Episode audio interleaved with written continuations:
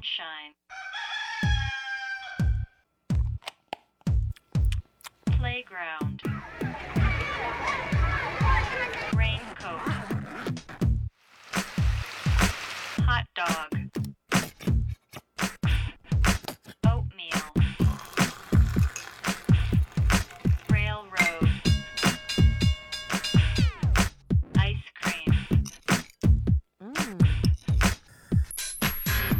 A B A B C A B C Darian。大家好，这里是初学者电台与 K Eleven 官方播客意犹未尽 Talk Eleven 合作的系列节目《A Doodle Artsy》的第三期。我是今天的主播赵梦莎。我是嘉欣，我们今天邀请到了初学者电台的老朋友 BTR，也是我们的台柱子了。Hello，我是今天的嘉宾 Mr. Noodle，我 开玩笑，我是 BTR，大家好。其实说到城市漫游，我们第一个想到的就是你，因为 BTR 生活在上海，它有一个公众号叫“意思意思嗯，包括包括你的那个 Instagram BTR 后面还有跟着一个上海，啊，对对对对，因为像梦莎她就不会叫赵梦莎北京，当然一方面是因为 BTS 只有三个字节啊，在很多地方是通不过的，就不够长，因为我后面要么加个下划线，要么加个上海，对，”，但是你确实是一个我们公认的街道漫游者。街道主任，你意外吗？我们找你聊这个话题，好意外呀因为我想我秘密又被发现了，没想到你一直观察记录涂鸦的这个爱好被我们发现了，对的，所以大家应该不会意外我们请到 BTR 吧？BTR 有一有一双善于发现的眼睛，嗯，对，还有一一副不错的眼镜，嗯，所以我们请来 BTR 跟我们聊这期节目，也是因为注意到他在意思意思和朋友圈啊什么的，经常会发一些他拍到的城市里非常细碎的小的角落里面的照片。然后刚刚我们在节目开始之前，BTR 说他已经收集了有超过一千个在上海街头发现的涂鸦画面，对画面，嗯。说到我们今天的话题，我们想涂鸦作为一个打开城市的方式吧。嗯，当我们做这期节目做到第三期的时候，我们好像都多了一个任务，就是你走在街上得去看一看身边的角落哪里有涂鸦，然后是不是涂鸦写手曾经来过这个地方。然后也会想要努力去辨识那些气泡字的签名，甚至如果看到一个自己认识的写手，会非常的兴奋，感觉就好像自己已经成为涂鸦这个社群文化的一部分了。对的，好像跟这个城市多了一份默契。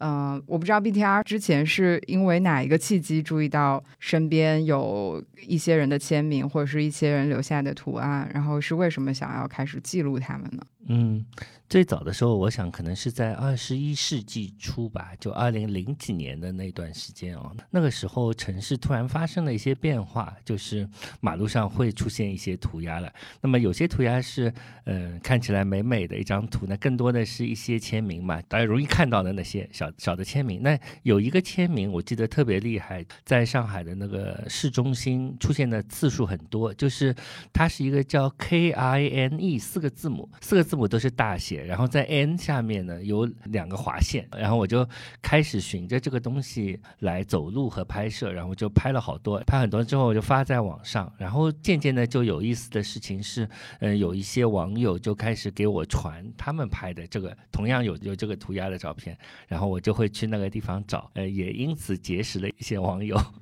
就是一个大家互相发现同一种涂鸦的时候，那个是是世博会前还有好几年了，应该零五零六年的时候，零五零六年的时候这一类东西很多，就好像涂鸦开始在上海渐渐的爆发，然后还有 M 五零的莫干山路，呃，当时是有一个上海最大最著名的涂鸦墙，那我的很多照片是在那里拍的，然后包括里面的面粉厂拆迁了之后，呃，有一大段时间就是它是一个空闲的野地的状态，呃，涂鸦会和野草一样疯长的那个那个年代。后来就是在李安拍《色戒》的时候，征用了其中的一栋房子嘛，那么就征用借用了其中的一栋房子，然后嗯、就更多的人进来就看到了那个呃苏州河边靠近 M 五零那一片地方的那种稀奇古怪的涂鸦。很长一段时间里，M 五零的这条莫干山路的涂鸦好像是被默许的状态，就在周末的下午，有一些呃涂鸦艺术家在涂的时候，他是处于一种公开创作的状态，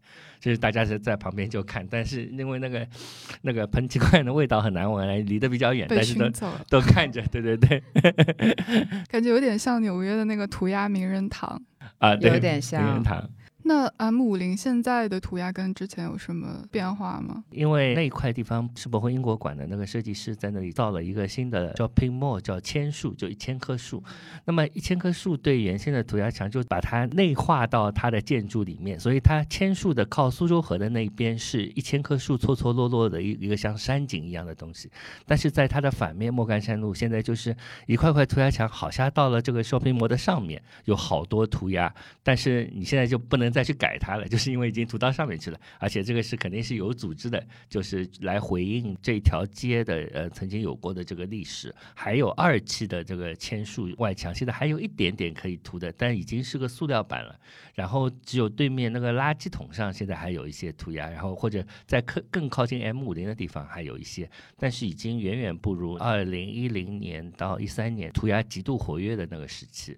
因为再之前的话，那你其实还有一些住户的入口有一栋绿房子，非常美，然后里面有很多很老的。住户他们的涂鸦基基本上还是不会去涂在这个住户的那个私有财产的那个外墙上，而且这住户也比较野的。当时那个还有人在马路当中搓麻将，反正是一个非常多姿多彩的一个设置吧。那现在就变成了一个你要去找一找才能找到一些涂鸦的地方。那个刚刚说到 M 五零有涂鸦，似乎好像在全世界，如果你说一个地方是艺术区，没有涂鸦肯定是说不过去的。就是好像一定程度上，这个区域对涂鸦创作者开放，也意味着它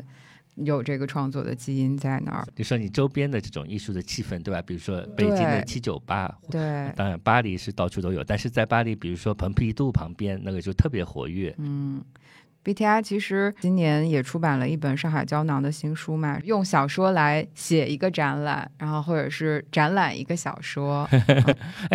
我想起来，就前头我我讲到，当时在寻找涂鸦，就是寻找那个 kind 的这个过程中，我就认识了我一个，其实是认识了我的一个同事，很 这这么说也很奇怪。我们虽然在同一公司里，但彼此并不认识，然后就因为这个涂鸦而认识了。然后他其实就是我这这个上海胶囊的书里面有一篇叫《奇遇》，嗯，《奇遇》呃当中讲了一个故事的开头有一段我跟他认识的场景，其实那个是虚构的，我跟他其实是呃通过这个涂鸦的发现来认识的，然后就认识了个在自己公司里的人，我觉得非常奇怪。刚刚那个莫莎说到好意思意思的时候，我就打开了嗯你的公众号，然后进去用“涂鸦”两个字检索了一下。哦，对你跟那跟我昨天晚上做的事情是一样的，我准备一下我就搜了一下。对，因为你每天一更新嘛，其实感觉对于我来说已经是一个很庞大的素材库了。然后我就搜到，比如说香港的涂鸦墙，啊对，然后刚刚你说到的莫干山路上消失的一些涂鸦，嗯，你其实你刚刚也已经分享了 M 五零之前嗯的一些涂鸦，对。然后其他你还有什么印象比较深刻的涂鸦嗯吗，？其实有很很多，因为我找了一下，我想分享几个，就是目前还有还存在的涂鸦，因为涂鸦显而易见它稍纵即逝嘛，你再要去看的时候看不到了，嗯，说不定我记忆也产生了曼德拉效应，错乱了，记了一些从来不存在的事，也是有可能，所以我讲几个现在存在的上海的漂亮的涂鸦，呃，一个是在。那个恒隆广场后面有一个很好吃的米粉店，叫大昌吉。大昌吉开门的时候你是看不见那个涂鸦的，关门的时候呢，那个卷帘门拉下来就会看到一只猫，也是上海的漫画家 Tango 画的。去那家店有个好处就是你要么吃得到米粉，要么得看得到 Tango，对，第二个是，嗯、一个法国的涂鸦艺术家叫 Set，就是七先生。七先生在 M 五零里，呃，曾经做过一个展览，然后现在还有一些他残存，啊，不叫残存，就是还没有被清除的涂鸦在 M 五零里面。那么有几个也非常有意思，比如说他描述的是一个弄堂里面的孩子的场景，有一个是，呃，上海的小孩子经常拿这个弹弓在弹东西，但是他画的那个弹弓，他维持了这样一个角度，你如果顺着它这角度往上看，你会看到它弹弓弹的是上面那个摄像头，所以非常非常的调皮，这个也是。另外是，呃，我也有有一个那个就是城市漫步的一个好朋友叫池勉，他竟然在路上发现很多。呃，那个小的涂鸦，他最近发现，在上海就是所谓的爱神区，呃的树上，爱情神话区的树上有很多独斗，小独斗。那个小独斗是根据那个树树皮，梧桐树皮经常有点斑驳，就在上面稍加几笔，使它成为一个活灵活现的东西。啊它非常小，你走路走得快是不太容易看见的，所以这是呃目前可以看到的。那最近看到还有理工大学，上海理工大学的涂鸦。那理工大学的涂鸦很理科，上面有一些我看也看不懂的分子式，就就在那个 就在那个宝山那里，理工大学有。那还有是一个现在还能看到的武康路九十九号。那武康路九十九号非常，你就去看那个路牌，因为它就涂在这个路牌上，它只是把九九的那个两个洞里面加了一只眼睛，所以看起来好像武康路九十九号 is watching you，就 那个也是离安福路那个宇宙中心很近，所以就是特别容易看到。那上海现在来说，就是因为城市管理水平越来越高嘛，应该这么说吧？城市管理水平越来越高之后，再要涂鸦就好好难，所以现在变得那个 sticker 就非常多，就是小贴纸，尤其是在巨富强地区，那个小贴纸就是。密密麻麻的，而且各种各样的。然后，呃，在南昌路上看到一扇窗贴满了这个小贴纸，就剩最后一个空着。呃，当时我手上正好有最后一张小贴纸，我就把它贴了上去。那那张小贴纸就是我当时在意思意思里问的那个莫名其妙的一个问题。我看到一个小花的贴纸，上面写着一个十四，就不知道是什么意思。但是我又觉得我隐约见过。然后经过网友的一番提醒，我终于知道了，那是瑞金医院，你通过了健康码和行程码之后，他会发给你这么一张小贴纸。对，然后上面写着一个十四，就是指那是十四号是可用的，然后你十四号用完之后，这个贴纸就没用了。那么离开医院的人一般就在树上或者哪里面就随手一贴，然后就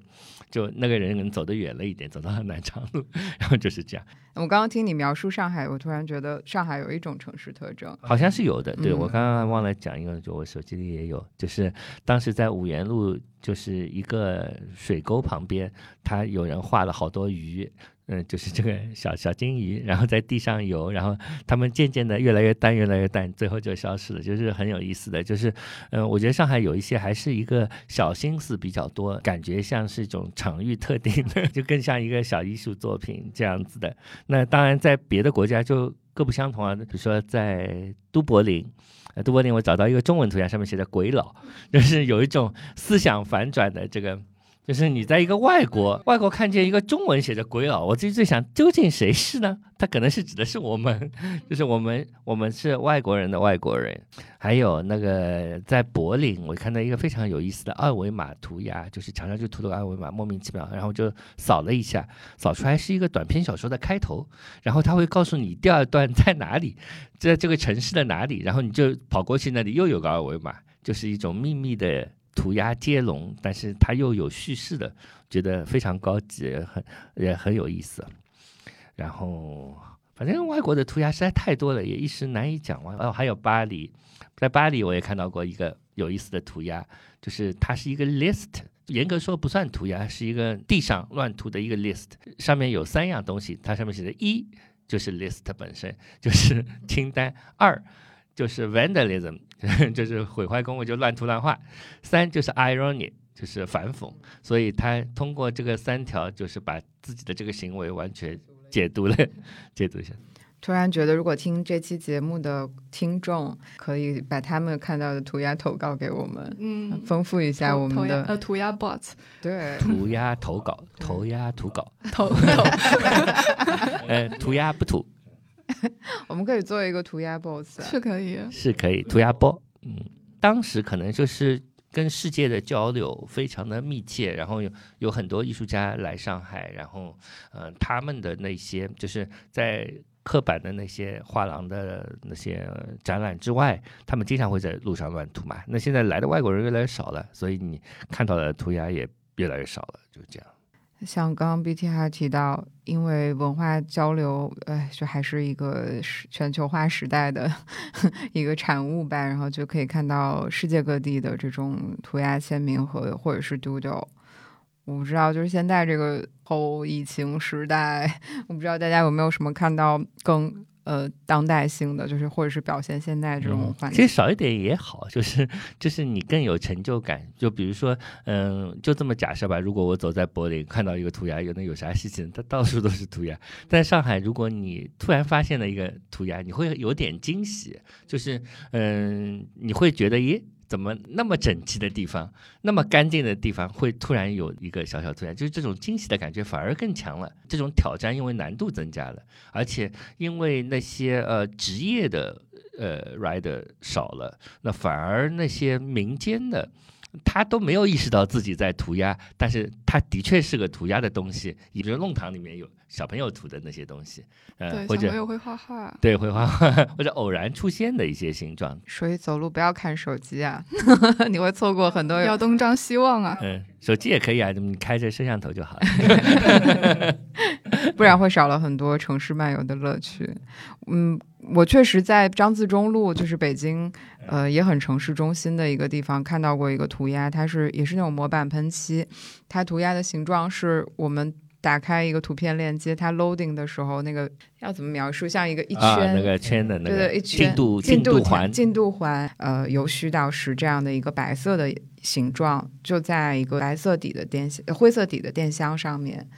你在那儿骑车路过，就一直看着，好像红绿灯正在一个 进度条里面，在反复的循环 loading，然后怎么 loading 都 loading 不出来。来，孟山讲前面讲的那个里面，其实有一个特点啊，就是现在的呃，包括这些涂鸦和贴纸，它出现的地方就是很有意思。经常是在上海有很多是在这个电箱，然后还有那些有点废弃的，像电话亭那个里面，或者呃呃报箱上。尤其巨富强那里，在报箱上是特别多的。嗯，我怀疑他贴的那个地方，往往是现在的人已经不太使用的那个东西。就是报箱其实是没啥用的，就记账单了。所以你贴在那里也 OK，对吧？就是他贴的地方好像有点讲究。嗯，就是有点像城市更新城市更新里面有点无用的东西，它就会被长上青苔，然后或者是有人长上了涂鸦重，新焕发一种另类的活力。也是让你注意到它的存在吧。对不知道涂鸦写手是不是这么想的？对，可能我们过度解读了。不过确实就是说，会有城市涂鸦这个结果，也是人和城市管理者之间的一种竞赛吧，互相的争夺。就像站屋运动的时候，就是会有一些三不管的地带，会成为呃创作滋生的一个场域。嗯，其实就是聊到我们人与城市的关系嘛。那这个人又分很多种人，首先你你可能是涂鸦者，然后你可能就是一个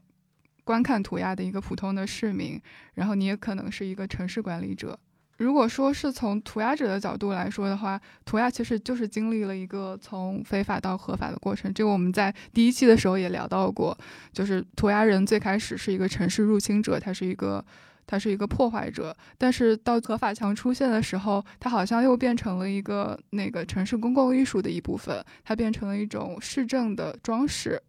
对，这个就是都有两面性嘛。就是我我我一直在想，就是比如说一个涂鸦艺术家他涂了，然后后来呃市政工程的服务人员又把它清除了，对吧？嗯，其实他不涂，他会我一直在想，会不会有一个就是上海涂鸦越来越多的时候，会不会成立一个小部门？就比如说叫市政涂鸦清除小组，嗯，反而使得创造了就业呢？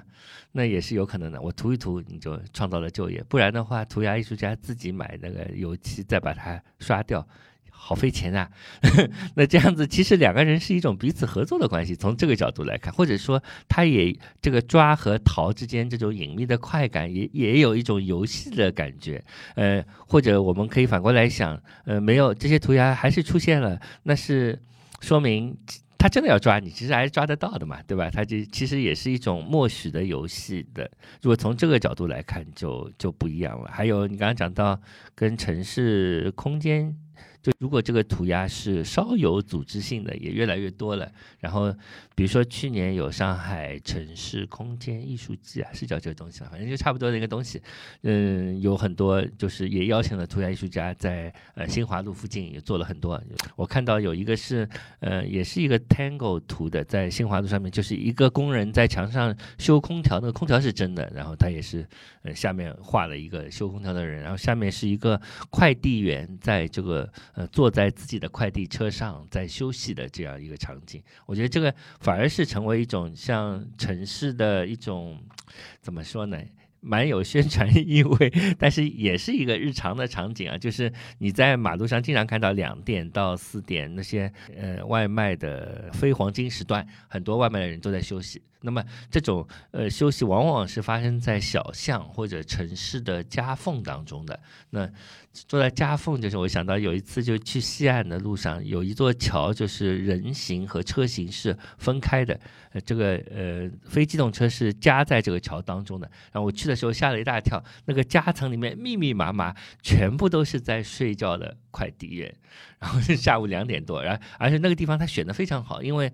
是通风的，又特别凉快，在桥下，然后又其实靠西岸没有什么人经过那个地方，他们睡得特别特别香，就是这种夹缝的那个空间的隐喻又特别的强，所以我想到那个，嗯，那个涂鸦就是涂了一个快递员在休息，其实也是呃基于了对城市的一种观察，或者呃里面也包含着某种程度的爱，对吧？所以就就可以呃传达了正能量，然后就 就把一个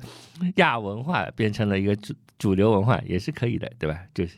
就主流文化经常这样，嗯，向下兼容了一下。嗯，对，就是其实是和城市当下正在发生的现实是有着互文的关系啊。对对对对。然后你刚刚说那个清除墙面的事情，我想到之前我看到一本书。叫 Sorry for Damage Done，是由两个艺术家合作完成的。然后他们最开始是发现了一个很庞大的照片库，这个照片库是出于荷兰的某一个清洁公司。当时这个城市它是以那个工业遗产而闻名的，就包括有飞利浦工厂什么之类的。然后从2007年到2013年之间，这个公司就受委托从那个城市的公共空间中去清除掉一些没有授权的图像。所以，为了作为他们工作的证据，他们每次都会拍摄两张照片，一个是清除前，一个是清除后，然后就存档了大概有五万张图像。然后这两个艺术家发现了这个照片库之后，就觉得很有趣嘛，因为它某种程度上是保存了这个城市七年来的一个涂鸦和贴纸的文化。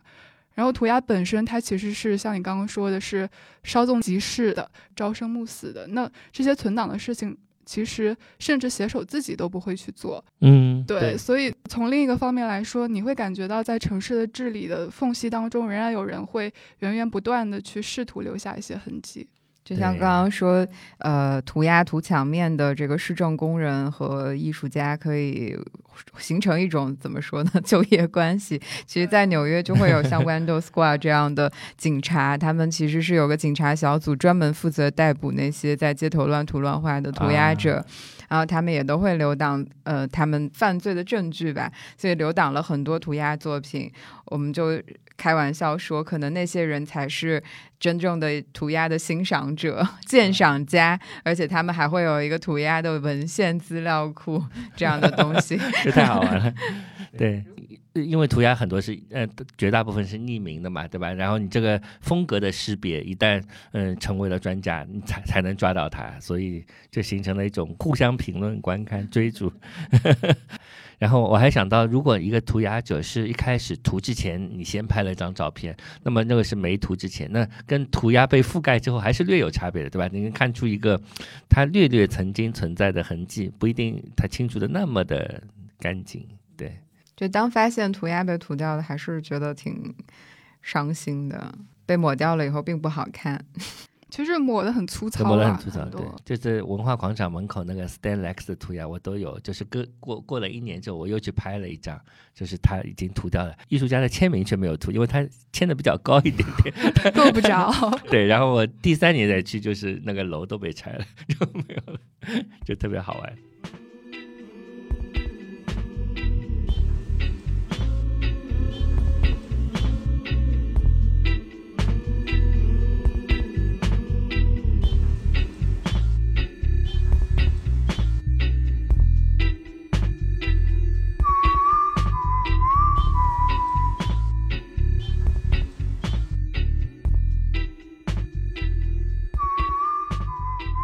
果我们把这个关于涂鸦的观察再稍微泛化一些，就是像刚刚我们描述街头那些绘画，就是有一点像画在街上的这种图画。我们再把涂鸦的定义再打开一点，然后把这个部分的内容也可以放进来一起讨论。就泛化的东西，对吧？这东西好像是我最擅长做的事情。对，不知道你有没有看过去年的一个 vlog 是纪录片，叫《约翰威尔逊的十万个怎么做的》张威尔森，嗯我有对我有看稍微看过几集，对他就很擅长做那种发散式的联想，对，比如说他就是离题千里。对离题千里，现在就是一个离题环节。对，我来给你们讲讲这个离题，就是啊我我想到的一些东西啊，呃，狗狗的尿。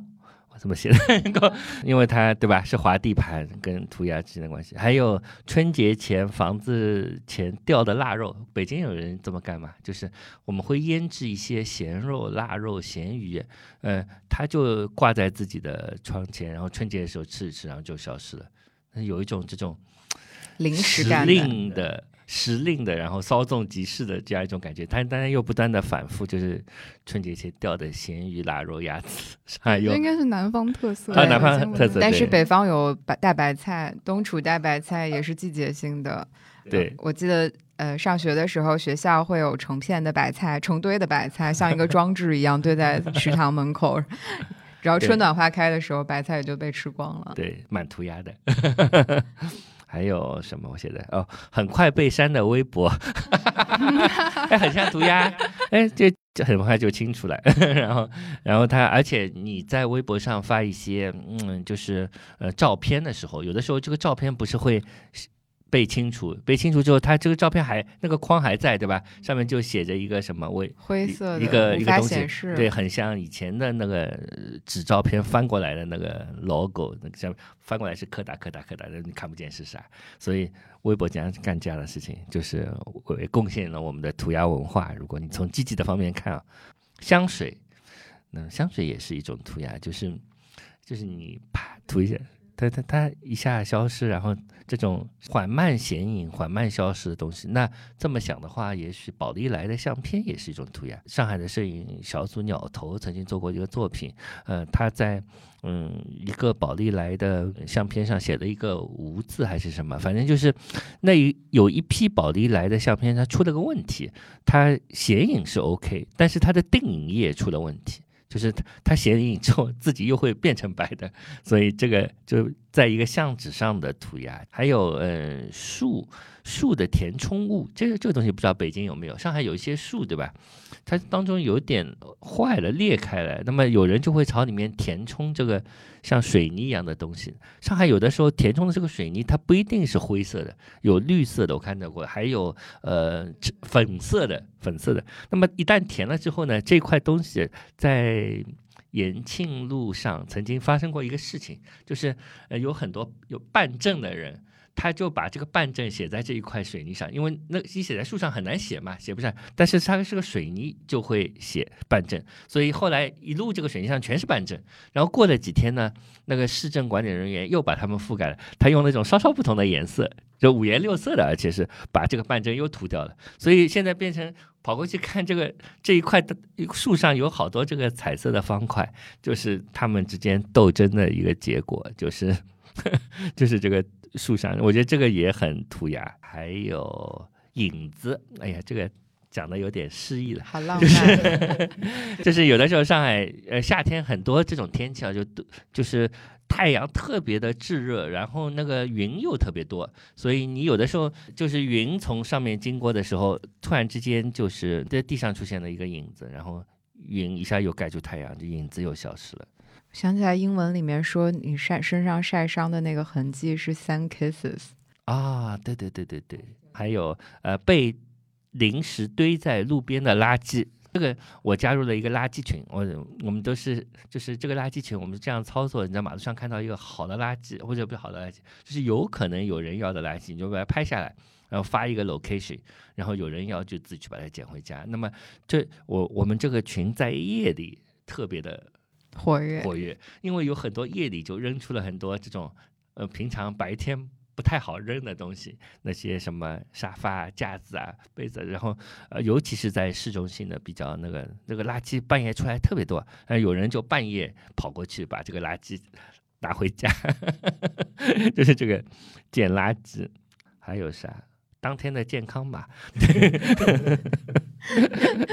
我发现毕叔他联想到这个东西的相似的特质，都是在于时间的啊，对，流时间的逝流逝，对对我我可能有一个可能角度不一样的，就比如说寻人启事，对，因为涂鸦哦最开始留下自己的 tag 就是到处写名字，然后让别人看到，大家就会知道有这么一个人，是一种成名的方法嘛。那寻人启事，哦它在一定的范围内去张贴这个，比如说我我丢失了一只猫，大家有没有看到？那它其实，在一定的范围内，就是让大家知道了这个这个丢失的东西的存在。嗯嗯，所以涂鸦也是一种 lost and found 的游戏。对对啊，lost and found，对，上海好像这个寻人启事和寻狗启事、寻猫启事特别多。嗯我想到的是，可能上海不多，北京很多，就是那个有一些在公园里面的老头儿会拎着一个水桶，一根海绵笔，啊，在地上写字，没错，就是很快很多，也有很也有是吧？嗯，用水写字，你说到水蒸发这个事情，我有想到就是丰县那个事情嘛，嗯然后是夹山改良他们的一个朋友嘛，他们做了一个鞋底，嗯，然后就是用木刻版画去雕了一个版，每一步都能印刻在对对，但是它又是水，它会蒸发掉，它其实不会一直非常留下来。嗯嗯，然后我还想到一个，之前是在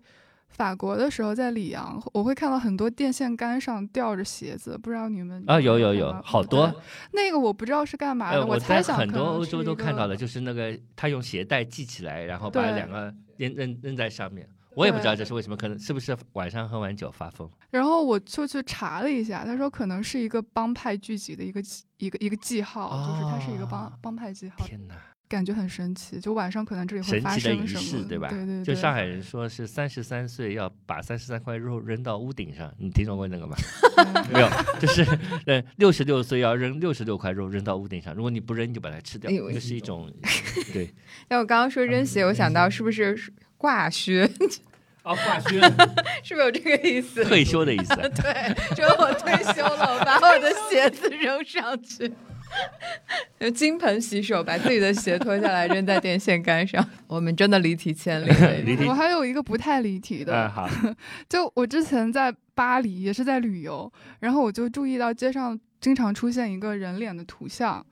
呃，一开始看到。有那么几个吧，可能还是一个比较被动的状态，看到就说啊，又是他。但是看的多了以后，我就会想要主动去找找这些图像，然后他可能不知不觉就成为我我我去探索巴黎这个城市的一个一种方式了。然后后来我就去查了这个人，这个人叫我可以把图片给你们看一嗯下，叫叫 John Hammond。John Hammond 啊，对，然后我就查了这个人，他其实是一个法国的街头艺术家，然后他从二零二零零一年开始就在。呃，世界各地去张贴他的这个身份证照片，而且他除了贴这个海报，他还会做投影，比如说投影在一些呃建筑上，像埃菲尔铁塔，然后卢浮宫这些，甚至是一些纪念碑上。他就将他自己这种动机就宣称为是是宣传造就了艺术家。嗯，嗯，刚刚梦莎讲到那个商业嘛，其实涂鸦跟广告也蛮像的。对，其实我觉得商业是很聪明的一个 copycat，就是他从各种各样的亚文化里面汲取那些精髓为为他所用。其实是海报啊、flyer 啊，然后还有贴纸，就他们呃用类似于像涂鸦覆盖占领的方式，就是有背后宣传的目的，挺有意思的。嗯，这种文化上就是互相的呼应吧，我觉得是更强。就是比如说在上海那个公路商店门口，就长乐路，对吧？那里有好多好多涂鸦，就是因为那里是公路商店，所以就特别多一点。哎，你讲小老虎，就是我觉得小老虎的那些 freestyle，它本身也像涂鸦一样的，就是所以这是哎即兴的，然后就冒出来消失，然后这种给人的一种印象的感觉，我觉得可能就是呃它如果一样东西被另一样东西所用，肯定暗示了两者之间的一种关联性，这种关联性可能是明显的，也可能是隐秘的，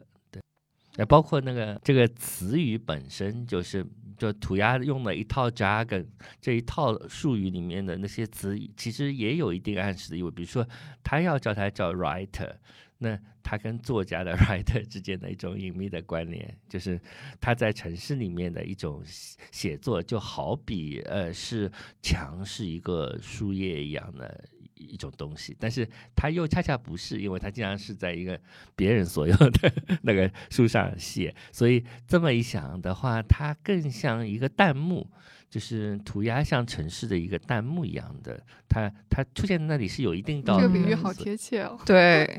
感觉所有的字一下浮起来了。其实真的，如果呃有意识的去寻找城市空间当中的一些涂鸦，我觉得每个人可能可以以此形成自己的一个城市漫游手册，或者是城市漫游地图。对，就是想提一些比较另类的都市漫游方式和涂鸦的关系。就比如说跑酷嘛，跑酷其实和涂鸦的关系还挺近的。像我们之前跟东北聊的时候，他就说，呃，涂鸦写手在快速的涂完，然后要逃走躲避警察的时候，嗯其实就是要翻眼走壁，嗯，它就是一种跑酷文化。嗯啊，对啊，这种你去一个地方漫游，当然有很多的线索。嗯、如果你想好了一个一个东西，想好了一个一一个标准，然后你按照这个标准走，你就会发现，嗯，有点不一样。就比如说，我经常在想象，如果我今天的标准是只右转。嗯，但我可以，我我我可以过马路，但是我只能右转。那你想一想，如果你刚刚右转的话，你就是一个 block 的四边，对吧？你要走得更远，那你必须又只能右转的话，你最后会走出一个漩涡型的东西来，对吧？那然后你必须是像一个顺时针，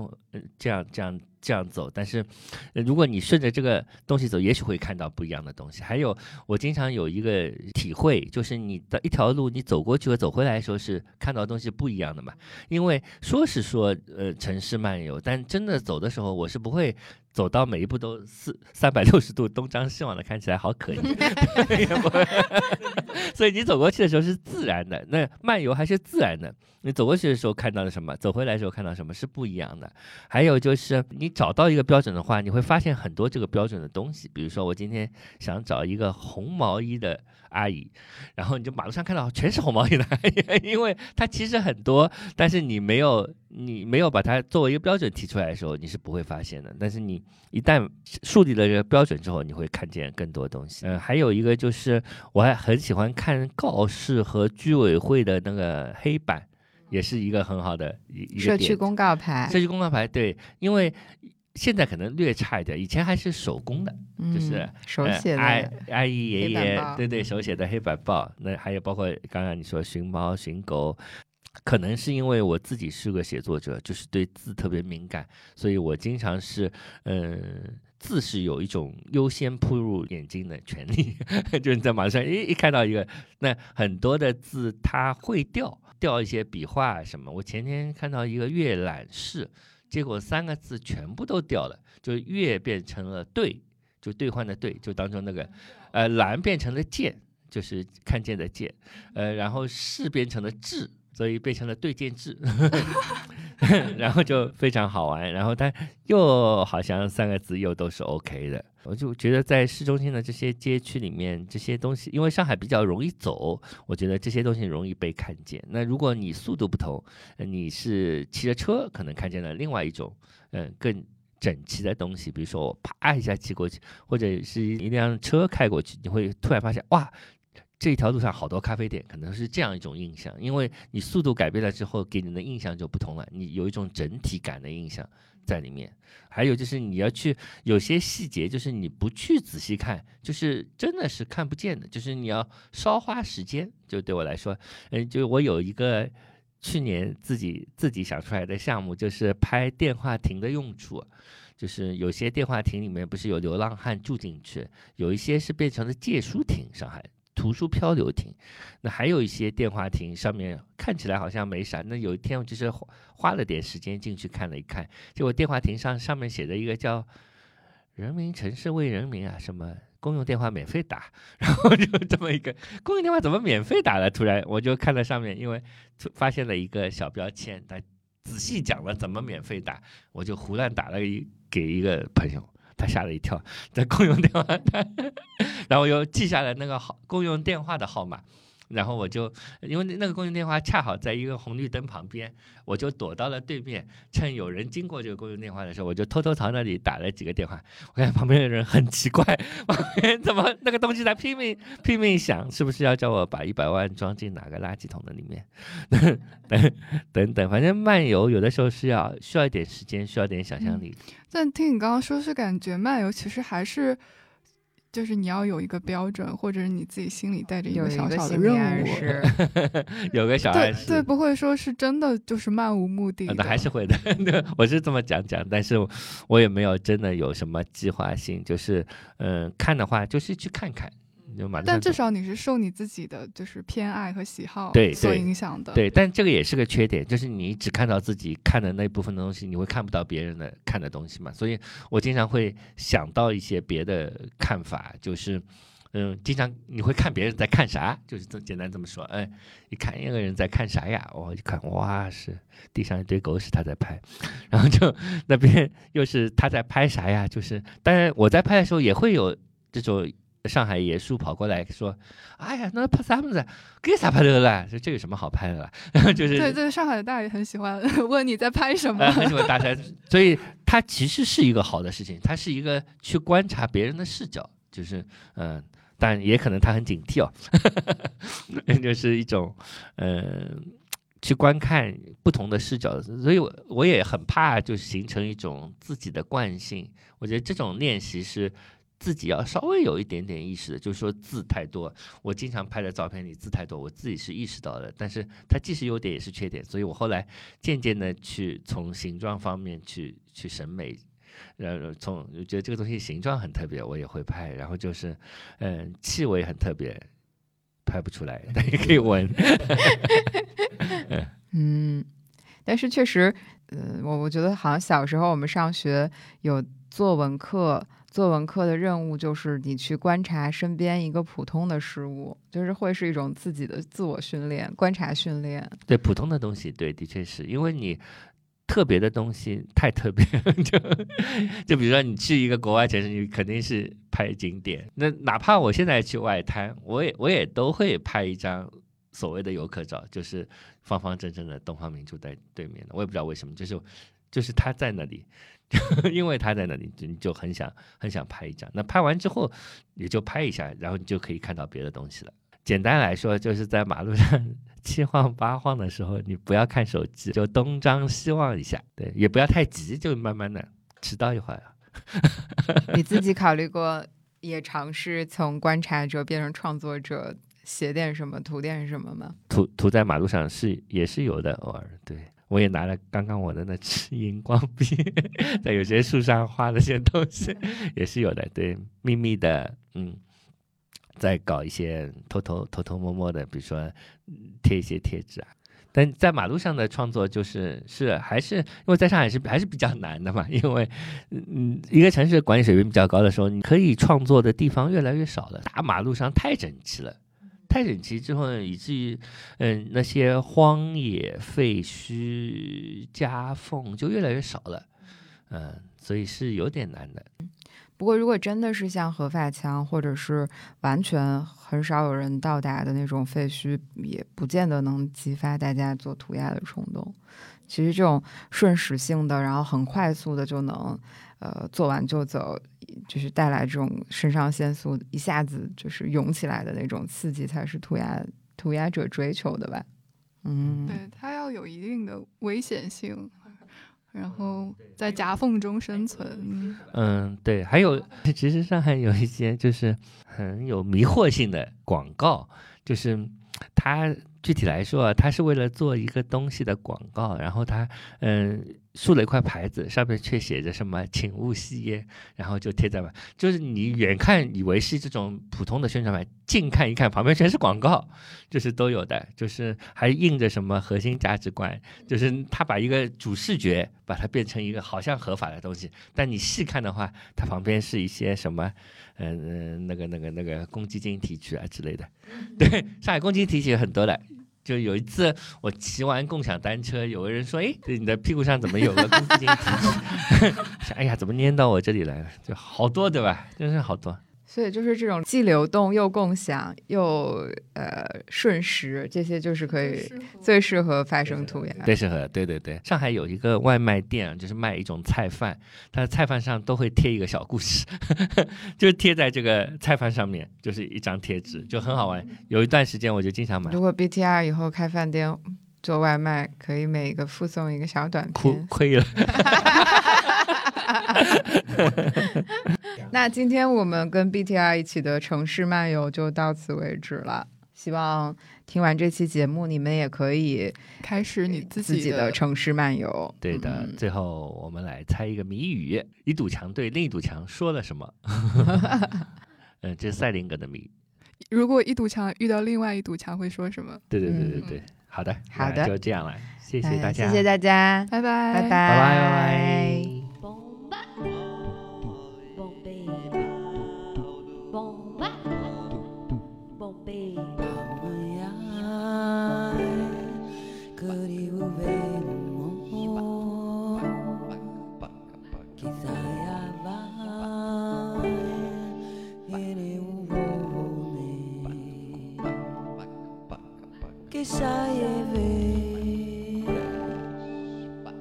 Que já é ver. Que já é ver.